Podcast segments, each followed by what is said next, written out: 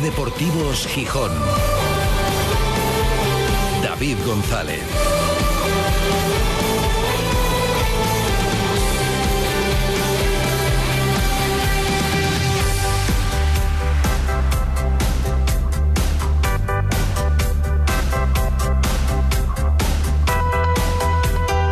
Viernes 3 de marzo de 2023. Buenas tardes, bienvenidas, bienvenidos a Ser Deportivos Gijón. Yo no sé si Miguel Ángel Ramírez es el mejor entrenador que podría tener el Sporting. Posiblemente sí, lo será, no lo sé. Lo que sí tengo muy claro es que es el entrenador que le va como anillo al dedo al grupo Orlegui. Al menos que la comunión, la mm, coincidencia en el discurso es absoluta coincide exactamente, literalmente, con lo que promulga el grupo. Por ejemplo, la palabra proceso es una constante en su discurso. Comparten esa idea de que el proceso está por delante del resultado, al menos del resultado a corto plazo, y que hay que centrarse más en el proceso que en el resultado puntual.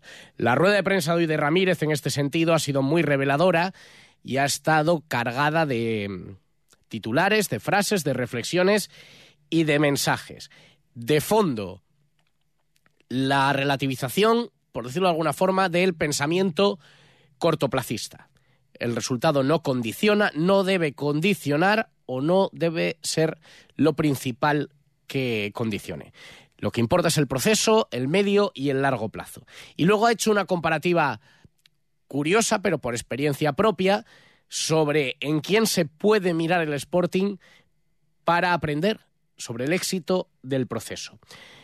Por todo esto que decimos, cuando hoy se le ha preguntado a Ramírez, por ejemplo, por el hecho de jugar este domingo contra el rival que marca el objetivo que se había fijado el Sporting y que había dicho si no lo conseguimos es un fracaso. Contra el sexto clasificado, un Albacete que sorprendentemente, porque no figuraba entre los favoritos, está, parece que asentado en puesto de playoff, lleva seis jornadas consecutivas en ellos. Cuando se le ha preguntado por eso, por la posibilidad de recortar, sobre si todavía piensa en la posibilidad de llegar hasta ahí con una... Mm, ir escalando progresivamente con una remontada considerable, él ha dicho, es que yo en eso no pienso. No miro la clasificación, no miro las diferencias de puntos. Yo no pienso en eso. yo pienso en, en, ganar, en preparar el partido para ganar y, a partir de ahí eh, seguir intentando eh, mejorar como equipo. Yo creo que cuanto más pensemos en el marcador, más nos vamos a alejar de, ganar. Y cuanto más nos centremos en lo que tenemos que hacer, en el trabajo, en el plan de partido, en, en qué tengo que hacer durante los 90 minutos, creo que más vamos a acercarnos a un resultado positivo. Porque viene a entender Ramírez que obsesionarse con ganar te aleja de ganar que hay que centrarse únicamente en las formas, no en tengo que ganar, sino en voy a hacer esto, esto y esto, y con eso la victoria llega. Pero es curiosa, la reflexión es llamativa, lo he dicho. Cuanto más nos centremos en ganar, más lejos estaremos de ganar. Y, por ejemplo, no mira ni al próximo resultado, ni mira la clasificación, ni mira cómo condiciona el último resultado, porque a él, insiste, no le afecta para afrontar la semana, prefiere que sea después de haber ganado, pero no le afecta el hecho de haber ganado o no el partido anterior. Yo soy el mismo independientemente del, marcador el fin de semana. A mí al día siguiente del partido no me falta capacidad de trabajo, compromiso, entusiasmo, eh, independientemente del marcador, porque yo tengo muy claro que mi trabajo no se puede, no se puede ver afectado a nivel emocional por un marcador, sino que, que tengo que llevar un equilibrio y una línea de trabajo eh, para seguir adelante. Seguramente hay que tener mucha confianza en uno mismo para que eso, los marcadores no te afecten en uno mismo y en sus ideas. Porque tú puedes tener muy buenas ideas, pero si no se van plasmando, si no notas una evolución, pues te entrará una, digo yo, te podría entrar una crisis de fe en decir, pues lo estaré haciendo bien, me estará funcionando mi modelo, pero él dice que yo solo pienso en el día a día, en las posibilidades de mi trabajo y no me afecta el marcador. Y por eso, llegados a este punto, la reflexión también es llamativa, pero dice, por ejemplo, para ganar fuera de casa, que parece imposible para el Sporting, ¿qué hay que hacer para ganar fuera de casa? Pues dice Ramírez, olvidarnos de que tenemos que ganar fuera de casa. Primero lo tenemos que dejar de pensar es en, como decía antes, en en el, marcador. Creo que tenemos que ser valientes, eh, como lo estamos siendo en casa, eh, protagonistas como lo estamos queriendo ser en casa eh, y agresivos defensivamente como lo estamos en casa. si somos capaces de emular esos comportamientos, seguramente tengamos, estaremos más cerca de, de competir mejor fuera. Bueno, es verdad que el Sporting ha estado últimamente mejor en casa que fuera, pero tampoco mucho mejor ni mucho mejor durante muchos minutos. Algo mejor sí. Mejor que en el partido de Andorra, si estuvieron el otro día, pero no mucho mejor. No mucho mejor. Pero esa es la idea, esa es la fórmula y eso es lo que trata de inculcar a sus futbolistas de cara, por ejemplo, a partidos como el de este domingo en Albacete. Pero más allá de cada partido, el objetivo de fondo, lo importante, el proceso. Y por eso una referencia. Resulta que uno de sus equipos de sus ex equipos, el Independiente del Valle, al que ya hizo campeón Ramírez, eh, el equipo ecuatoriano, ha vuelto a conseguir esta semana un título, además frente al Flamengo, la Recopa Sudamericana. Y cree Ramírez que es un espejo en el que mirarse porque es un club en el que el proceso se impuso al cortoplacismo y que gracias a eso acabaron llegando los resultados. Nos ponemos a pensar en resultados en el campo cuando creo que el secreto Independiente del Valle es todo lo que llevan haciendo durante años fuera del campo para amenecer los resultados extraordinarios que están teniendo. Cuando hay un proyecto eh, y una visión clara, un proyecto sostenible, terminan llegando resultados extraordinarios, que es lo que está pasando en Independiente del Valle.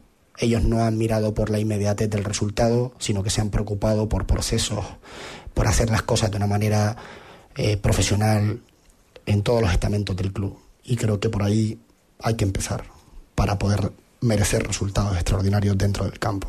Yo he aprendido de, Independiente del Valle de es que, es que no hay trampa ni cartón, es que lo están ganando todo. Y vienen de ser un club pequeño, eh, sin ganar nada, bueno, pues, jolín, si yo les puedo aportar algo a este club, al grupo, de que se ha hecho en otros países, en otros, que, pueda funcionar aquí, yo lo estoy haciendo. Y esto lleva a una reflexión mucho más profunda que yo planteo y que pongo sobre la mesa, pero que es similar al debate de lo de un estilo de juego. Tenemos una idea que queremos traer al Sporting y ponerla en marcha, que hemos discutido sobre ello durante esta semana. ¿Es válido cualquier modelo para cualquier competición? O no necesariamente. Es decir, lo que le ha valido al Independiente del Valle en Latinoamérica, porque ya no solo su país, es verdad, bueno, pues han ganado títulos a nivel continental. ¿Es válido para el Sporting? Seguramente algunas cosas sí. Posiblemente todo no, digo yo. Y que por supuesto que en el Sporting, porque a partir de aquí, bueno, Ramírez hoy lo llevaba en mente porque se ha explayado ha habido una respuesta de tres minutos y medio con respecto a cómo hay que afrontar el proceso, ya que si nos centramos en ganar el partido del domingo, se nos olvidan muchas cosas. Y hablaba entonces de la profesionalización y de mejorar las instalaciones y que el campo del Molinón, el césped del Molinón era un desastre en años anteriores y además tiene razón, lo era y estaba tremendamente descuidado y que se están cambiando ahora las áreas del campo número 2 de Mareo porque que estaban fatal y nadie lo había hecho porque todo el mundo pensaba en ganar el domingo y se olvidaban de esas cosas. O en el hecho de que los jugadores ahora desayunan y comen juntos. Y todo eso era necesario en el Sporting. ¿Profesionalizar el Sporting? Sí, claro que sí.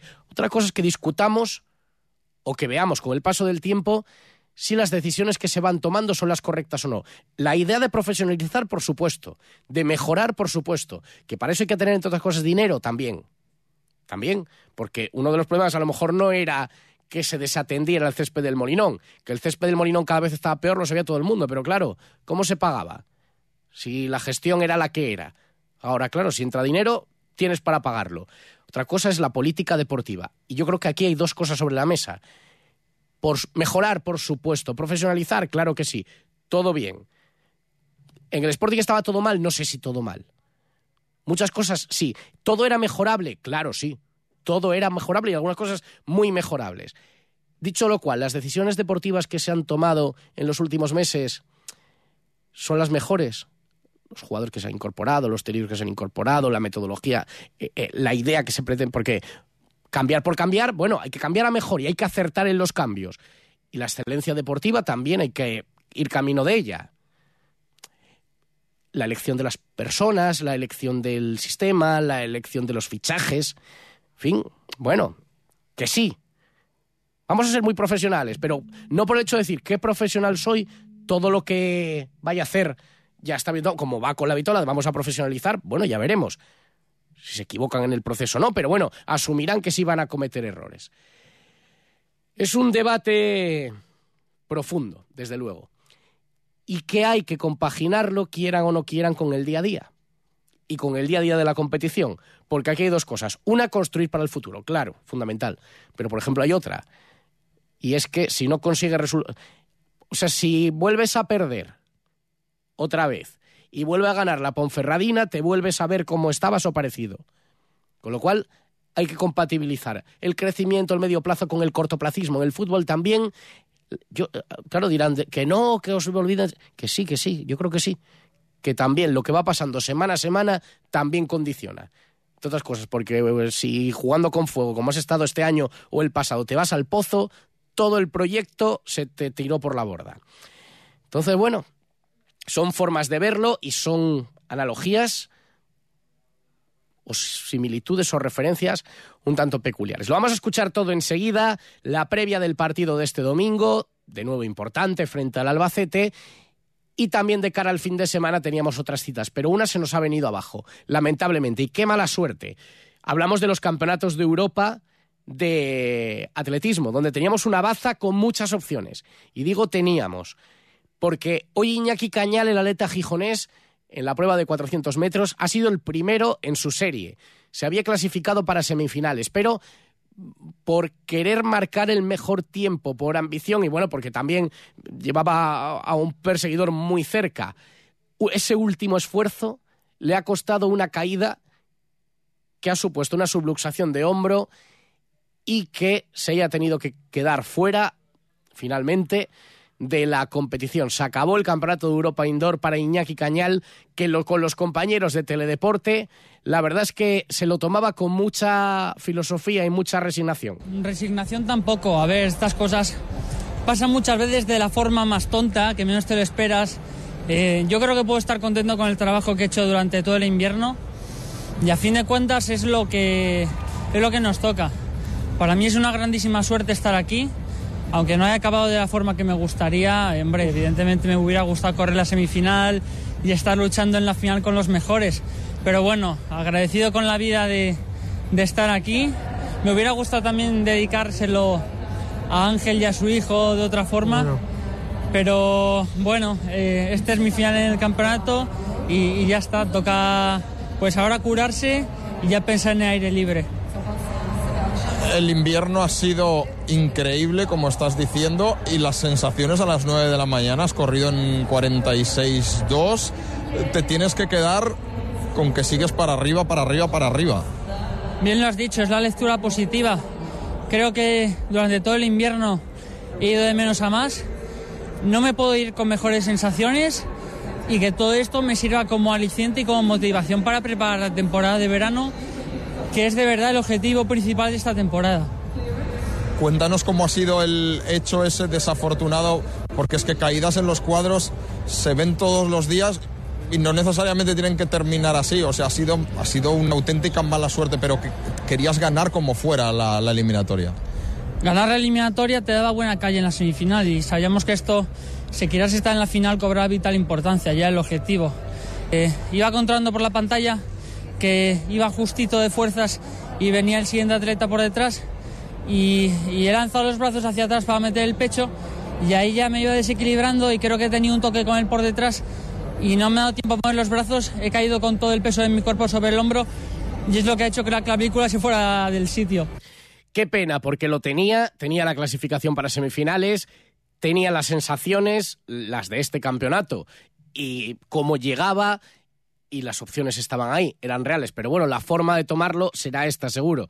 La que se la tomaba como se lo tomaba Iñaki Cañal. Suerte para el Campeonato de Europa al aire libre. En el indoor podía haber caído medalla fácilmente. Bueno, no sé si fácilmente, pero había muchas opciones. Y una lástima. Había un objetivo también, conseguir buena calle, y por eso ese último esfuerzo que al final le salió caro a Iñaki Cañal. 4 menos 25. Por aquí se va a pasar enseguida Alejandro Forcelledo con el semáforo. Tendremos el resumen de la semana y el repaso a todo lo que nos espera en este fin de semana, que hoy arranca con la cita de viernes de Ser Deportivos Gijón. Empezamos. Ser Deportivos Gijón. David González. ¿Quieres descubrir una nueva forma de amueblar? Única, diferente, creada para inspirar, asesorar e ilusionarte con tu hogar. Ven a conocernos a la calle Feijó 61 de Gijón. Vivaria Muebles del Turia. Y llévate un 10% de descuento en todas las novedades. Vive Vivaria. Cuando todo sube, ándate con ojo. Ahorra con tus 29 de Sol Optical. 29 gafas graduadas por solo 29 euros. 29. Tus nuevas gafas para ver y disfrutar. En Gijón, Centro Comercial Los Fresnos y Paseo Begoña. Infórmate en soloptical.com. Sol Optical. Solo grandes ópticas. Autocares Cabranes, la garantía de un buen viaje para tu peña de fútbol, para clubes deportivos, para una boda, para una excursión o para un viaje de empresa. Buses y microbuses de 14 a 72 pasajeros, con la seguridad y servicio por bandera. Autocares Cabranes, desde 1945 dando un servicio de primera. Trasbu Cerrajeros, copiamos y reparamos llaves y mandos de coche. Disponemos de taller móvil 984 24 95 16. Cerrajería el trasbu.es. Ser Deportivos Gijón. David González.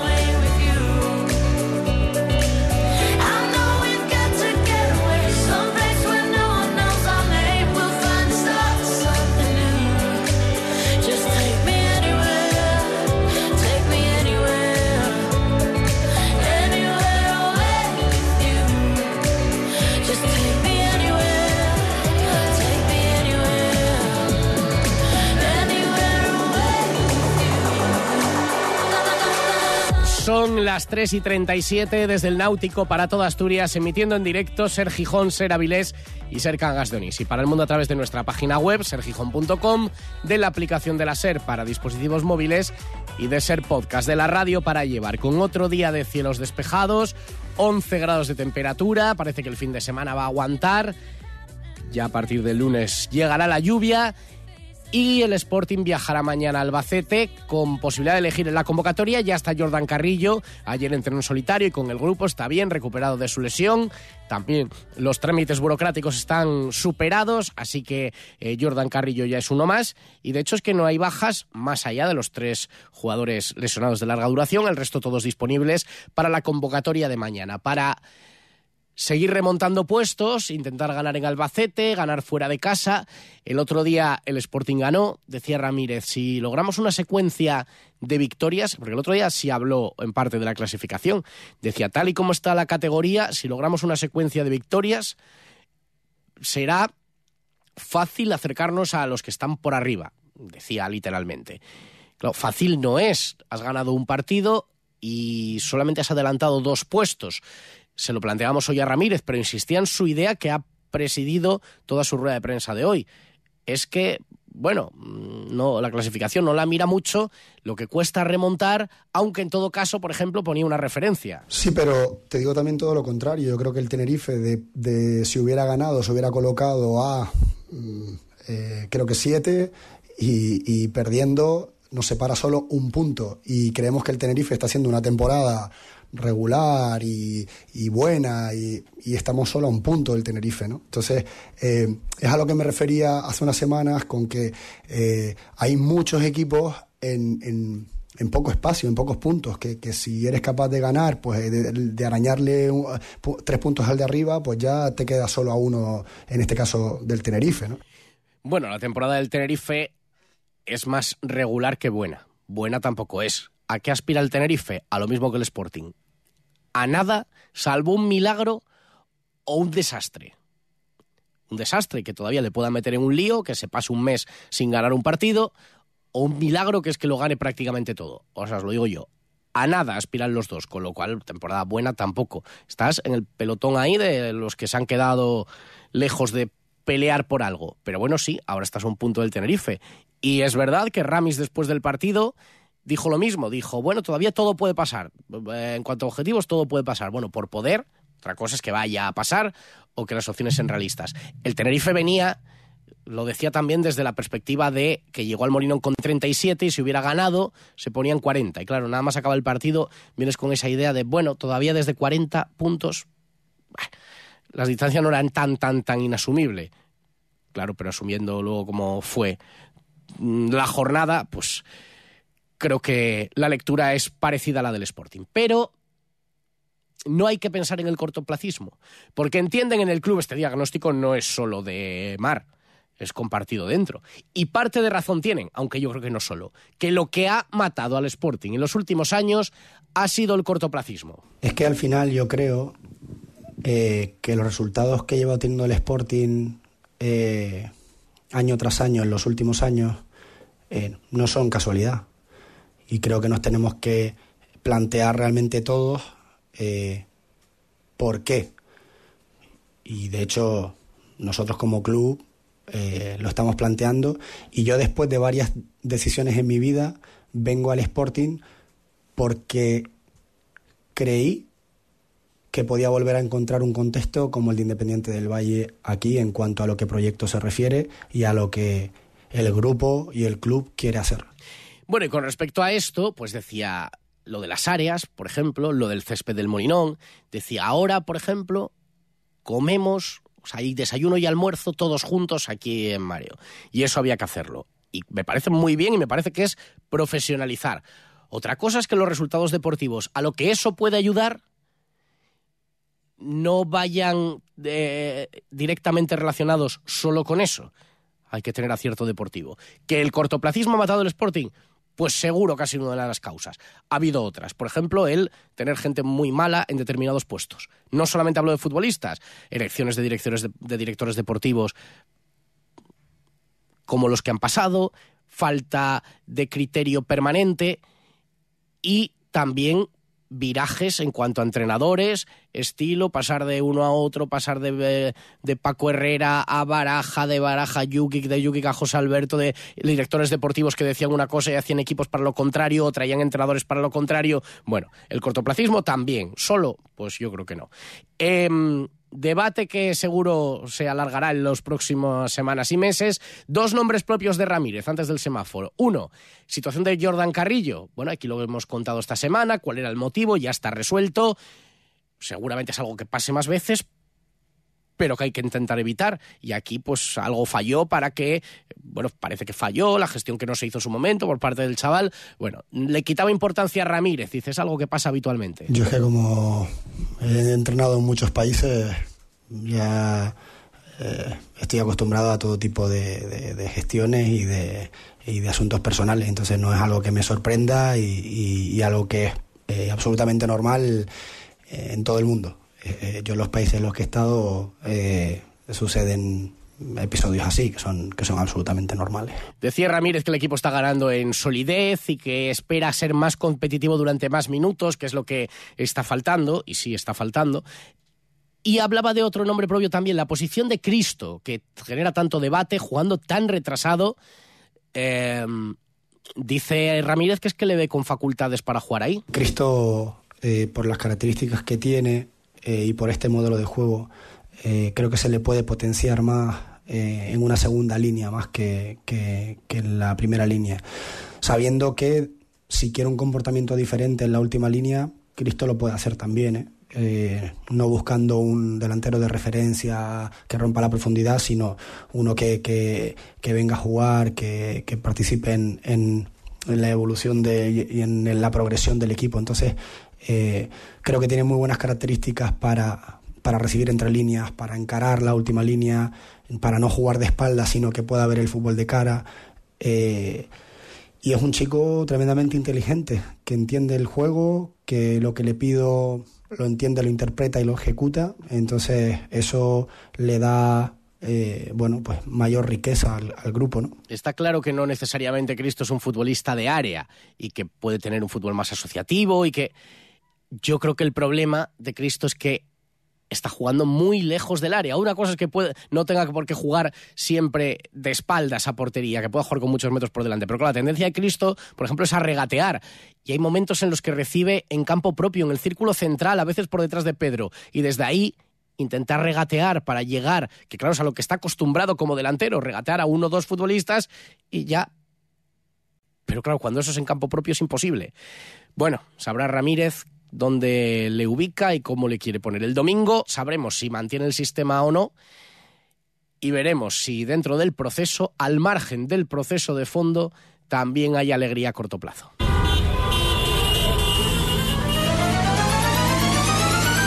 En Ser Deportivos Gijón, El Semáforo, con Alejandro Porcelledo.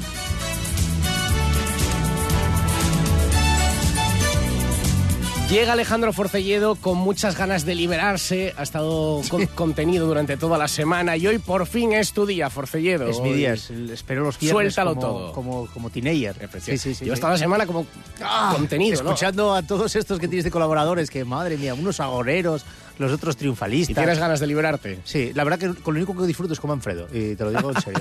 con Rodri por por madre. favor. ¿Sufres o, o no? Hombre, es que uno es un agorero. otro- eh, Uno pasó de ser, y además lo se lo dijo Rodri, ¿no? Pasó de ser eh, todo bueno, ahora es todo malo. Eh, Rodri está en su línea, ¿no? Pero, pero es que yo, a, a mí la sección de Manfredo me gusta mucho. No, pero no es todo malo. Antón, por ejemplo, está en el barco de mar. Barco de mar, Hoy, además. hoy, es que No, está la- muy veleta este no, año, no, ¿eh? No, no, con mar desde el primer día que llegó. Bastante más que con Abelardo, por ejemplo. Sí, sí, sí, sí. Bueno, no sé. Cuestión que a lo mejor alguno dirá, tampoco lo puedo entender, pero con Abelardo no y con Mar sí. Bueno, no, no se lo echa cara tampoco. Y nos ¿eh? O sea acusa a ti incluido de que como no te gusta el entrenador, pues que Como no, que no me gusta el entrenador. no se pero le- es que yo nunca en mi que vida no dije que no me gustara nada. el entrenador. ¿Y te gusta el entrenador? a lo mejor para este momento de la temporada no, no. Vale. Pero a lo mejor para empezar un año sí, con otros futbolistas.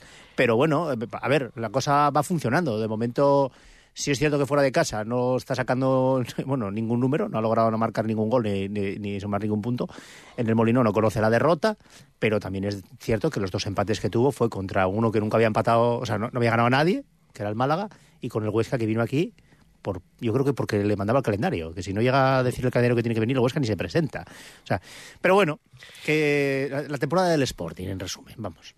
Casi la vida del Sporting en los últimos, en los últimos tiempos un poco. Bueno, eh, hay varios asuntos que vamos a tratar durante este semáforo, pero lo principal que tenemos que hacer es poner tres notas para que Alejandro Forcelledo se marche liberado. Y, y- y tengo una responsabilidad tremenda, porque tengo la sensación de que cada vez que le doy a uno el verde, la semana siguiente es un rojo. Y es lo que me pasó esta semana. O sea, para dar pistas... Sí, la semana pasada le dimos el tengo buena verde. memoria, no lo digas, porque... Ah, bueno, sí, que Vale, empezamos sí. por el rojo, sí, sí. Claro, claro, el verde claro. la semana pasada se lo dimos a Juan Otero, porque creía que en punta podía hacer cosas distintas, pero es que el partido que hizo el otro día en, en casa contra el Tenerife fue muy malo. De hecho, es que para mí lo hizo todo mal. Entonces, claro, ahora es, es mi sensación de, le di el verde, ahora le tengo que dar el rojo. Pero es que así es el semáforo. El rojo es para Juan Otero. Así es. El semáforo cambia, claro, pasa de verde a rojo, de rojo a verde, en este caso Sí, sin sí, pasar sí. por, la, por, por el amarillo, por No, el no, no, ámbar. eh, Fue, fue un partido, la verdad, que me llamó mucho la atención porque normalmente lo- es, un, es un tipo que eh, aprovecha mucho su velocidad y, y lo hace bien, pero es que contra el Tenerife lo hizo mal. Lo hizo todo mal. El Sporting no llegó casi nada arriba. No la acompaña tampoco, seguramente, que arriba en referencia no tenga eh, con quién jugar, a lo mejor que entienda su juego. Que a veces aparezca por allí eh, Cristo, por, por, su lado. O sea, es ese juego des- deslavazado del, del Sporting de Ramírez que arriba no funciona. Atrás sí que le reconozco que el Sporting está quizás mejor, pero arriba, arriba es que tiene, ti- tiene que mejorarlo como sea. Esta misma semana sacamos un reportaje en el periódico en el comercio que el Sporting lleva tres meses sin marcar fuera de casa. Son cuatro partidos, de acuerdo, pero son muchos para no marcar fuera de casa. Lleva siete goles a favor fuera de casa en toda la temporada. Solamente eres el único con el Málaga que lleva siete, el siguiente es el, el Ibiza que lleva seis. Y es el último, o sea, estás en el vagón de cola. Atrás está mejor, bueno, en este último partido estuvo mejor con la defensa de cuatro, porque, en fin... No, estuvo mejor. Yo recuerdo un balón al palo del Tenerife, recuerdo un par de intervenciones de Cuellar. Sí, es que porque lo has dicho tú, pero, mm, en fin, o sea, por ocasiones Sí, tuvo pero- bastante más el Tenerife. Pero bueno, y, y luego, mm, y ya siguiendo con el amarillo, eh, también le di el verde hace escasos eh, semanas a Marsá, que me parece que es un buen central de futuro, pero le tengo que dar el amarillo porque tiene unos errores a veces como de sobrado que te pueden costar goles. Así que el amarillo para Marsá. El amarillo, José Marsá. Que hoy es el tic-tac. No es la alarma. es No el- pasa nada. Tic-tac. Lo entendemos. El otro día, si recuerdas, hubo un par de jugadas en el centro del campo que por sacar el balón jugado hizo un tacón que la perdió y provocó una Mm. contra el Tenerife, que luego la resuelve muy bien Insua. Que también un, un día hablaremos de Insua porque creo que está haciendo buena temporada. De hecho, le ha quitado, no, no le ha quitado el puesto, pero sí que a lo mejor partía Cali Izquierdoz como más central titular y se ha quedado él, ¿eh? Es el que ha salido seguramente el fichaje más regular Sí. en cuanto a rendimiento de todos los que se han hecho, que fueron muchos el pasado verano. de los centrales que tiene el Sporting, hay uno que está desaparecido en combate, que es Bruno, que ha jugado dos partidos y dos de, dos de Liga y dos de Copa. Desde Santander no juega. Bruno, que ahora resulta que es fichaje de Abelardo. Cuando se dijo que a Bruno ya lo había querido el grupo Orlegui para, en una etapa anterior para uno de sus equipos mexicanos, en aquel momento no salió y sale ahora. Aquí es que cuando conviene, las cosas son de uno, se, le- se medalla, le, ¿eh? se le- se le apuntan a uno y cuando no se le quitan y se le ponen a otro. Yo ahora, ahora oigo, no, es que Bruno era fichaje, fichajes del Sport. era fichaje de Abelardo. Al fin y bueno. Abelardo sí daría el visto bueno, pero resulta que este jugador se supone que ya había un seguimiento anterior, incluso un interés anterior por ficharlo y estaba en cartera. Bueno, en fin, pero sí, uno, uno des- desaparecido. Mm, Luego está Izquierdoz, que se ha caído por su propio peso, porque empezó muy bien y estaba últimamente bastante flojo, digamos.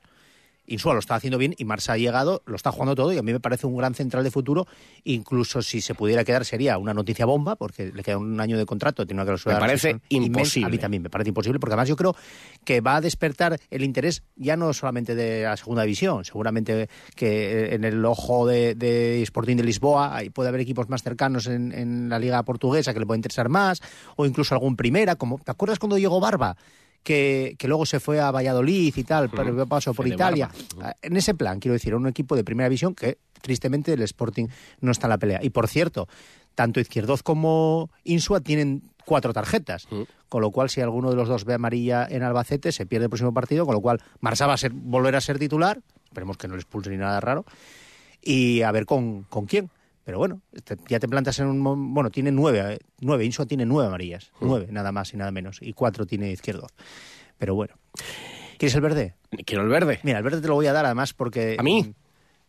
No, a ti Ah, no. vale, Además, vale. esta semana no. Esta semana no, porque. No, esta semana no. no te lo mereces, amigo, porque. Bueno, porque eh, no. eh, bueno, eh, ahora te eh, esforzaste.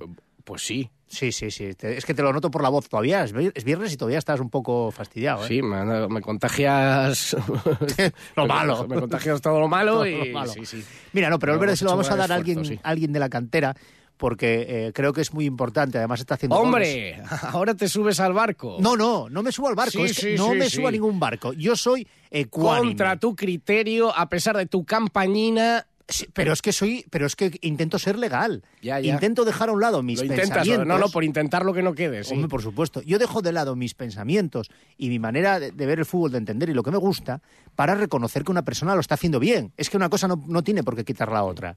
¿Entiendes? Igual que, por ejemplo, cuando estaba Mariño y le daba rojos, siendo Mariño, yo mariñista, de la Peña Mariño número uno, y le daba rojos, pues ahora me pasa lo contrario con, con Keipo. Así que con la pinza en la nariz le vas a dar el verde. a No, no, hombre, con ninguna pinza en la nariz. Prefiero que triunfen los de casa, ya lo sabes. Pero no me parece, y yo es que además mi crítica va por los años de contrato. Igual que a Diego Sánchez, igual que a muchos. Mira, hoy hablo con, con Robert Canella también en el periódico, y lo hablo con él y me lo dice. La gente de la casa tiene que valorar, valorar muchísimo lo que hay en mareo. Decía, yo subía todos los días a mareo, incluso cuando no entrenaba, incluso en vacaciones, porque es una gozada. Sales de Gijón, sales del Sporting, sales de mareo, y no te encuentras esto en ningún lado. Precisamente ahora mismo, yo cojo los periódicos y leo que el Oviedo va a hacer una ciudad deportiva. En el año 2023 van a hacer una ciudad deportiva. O sea, tú imagínate el Sporting que la tiene desde hace 40 años. Lo que tenemos y no lo valoramos. Bueno, pues Canella me lo decía. Y le daba consejos a. Bueno, yo te aconsejo que leas la entrevista, si no la has leído todavía. A Diego Sánchez le, da algún, a- le da algún consejo. Y yo quiero que triunfen los de casa, porque creo que además para el Sporting es incluso más barato. Pero cuatro años de contrato me parecen una pequeña losa cuando de repente dentro de dos no te sirvan. Y tenemos infinidad de ejemplos de gente de que, eh, como por ejemplo, Cordero era el próximo Cafú, eh, Isma Cerro, Traver, Bogdan, tenemos infinidad de ejemplos. Una vez me acuerdo un, un mensaje que mandó un oyente, ¿no? Que, que tenía que ir al oculista. Si no me gustaba Diego Sánchez, creo que era. Bueno, no es que no me gusten, es que creo que eh, cuatro años es muchísimo. Está- Pero bueno, y hasta ahí. Está entendido que sí, más, Vale. allá, más allá de la broma, está entendido Claro. cuál era la crítica a los contratos tan largos como primer contrato. De mano, Eso cada es, vez que llegas, es. en cuanto juegas 10 partidos, cuatro años ya de contrato con el primer Claro. equipo. Es que vamos, Con parece todo y con, con eso, tu verde es Para para Keipo. Keipo. Porque el otro día la jugada del gol me parece muy buena, también sabe con quién se asocia y, y ellos con, Kie- con Keipo lo hace muy bien, muy rápido al primer toque, al final es un muy, muy bonito gol. eh, y que le da tres puntos otra vez al Sporting, como el día de Zaragoza. Entonces hay que decir que Keipo, por ejemplo, podemos decir que el Keipo le ha dado seis puntos al Sporting hace eh, en escasas jornadas, ¿no? Sí.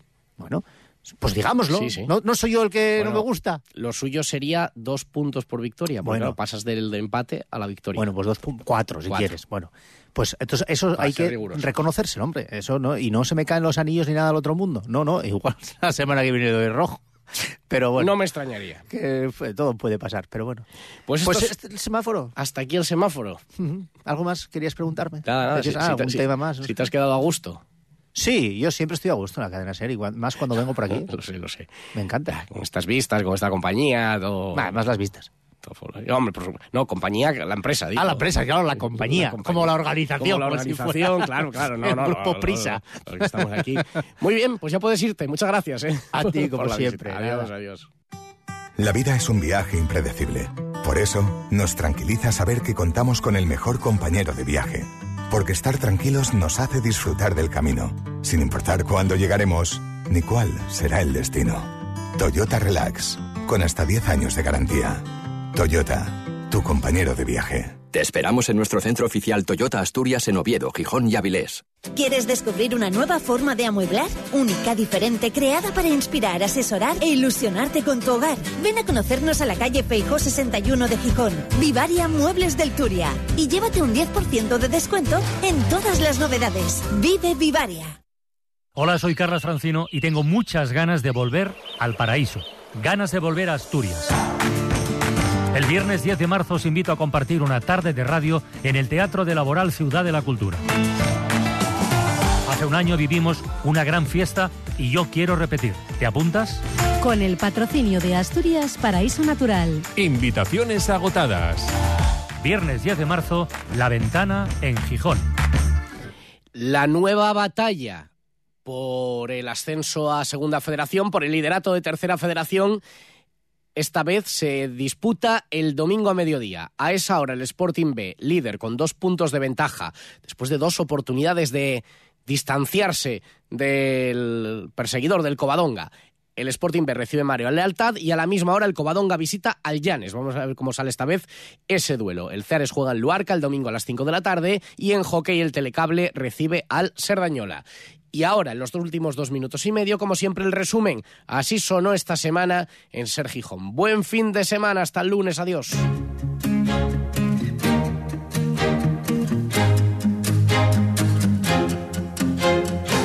Atención porque hay gol en Gijón, Manfredo. ¡Gol!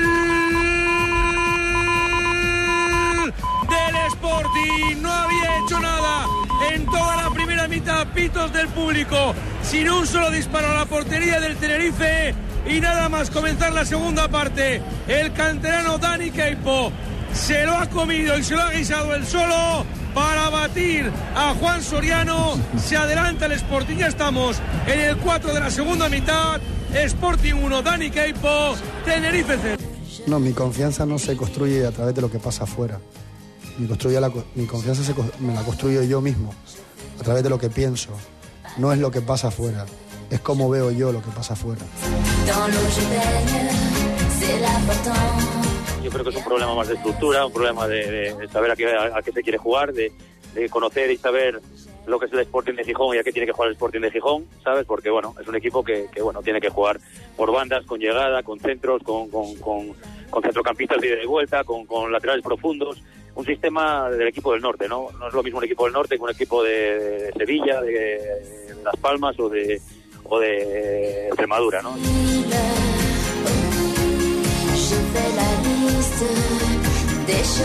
El recuerdo siempre lo vas a tener ahí, ¿no? Pero de cara a la gente, pues bueno, pasan los años y siempre se puede pensar, pues bueno, que, que un poquitín, pues se puede ir olvidando un poquitín. Ves que pasan los años y resulta que llegan estas fechas y ves que la gente se vuelve a volcar con nosotros.